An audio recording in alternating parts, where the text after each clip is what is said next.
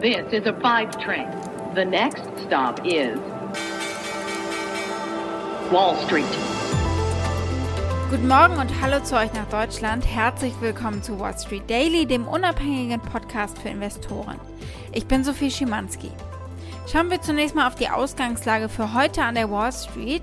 Die US-Aktien sind gestern am Montag auf neue Rekordstände gestiegen. Im Angesicht einer Woche mit Gewinnberichten von allem, was Rang und Namen hatte, vor allem aus der Tech-Ecke.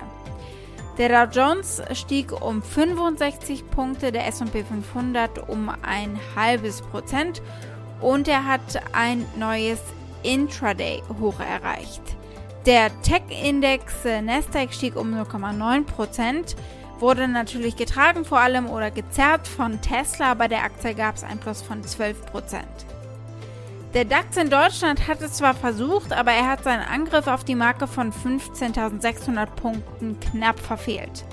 Der deutsche Leitindex stieg im Handelsverlauf zwar mehrere Male über diese Marke, hat aber äh, letztendlich dann nur 0,4% im Plus geschlossen bei 15.599 Punkten.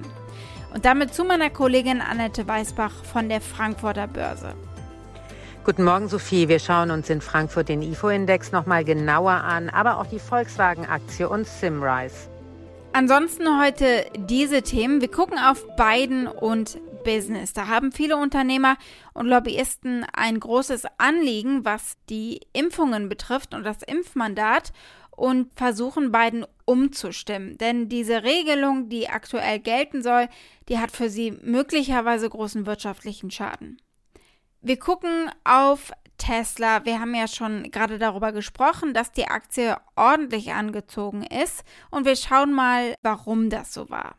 Die Aktie des Tages ist die von Facebook, denn da gab es lang ersehnte Ergebnisse. Soweit die wichtigsten Themen der heutigen Ausgabe. Als Pioneer hört ihr die kompletten Folgen in unserer App oder auf unserer Website thepioneer.de. Wenn ihr noch kein Pioneer seid, könnt ihr euch da direkt anmelden. Damit unterstützt ihr unabhängigen Journalismus und ihr haltet unsere Angebote werbefrei.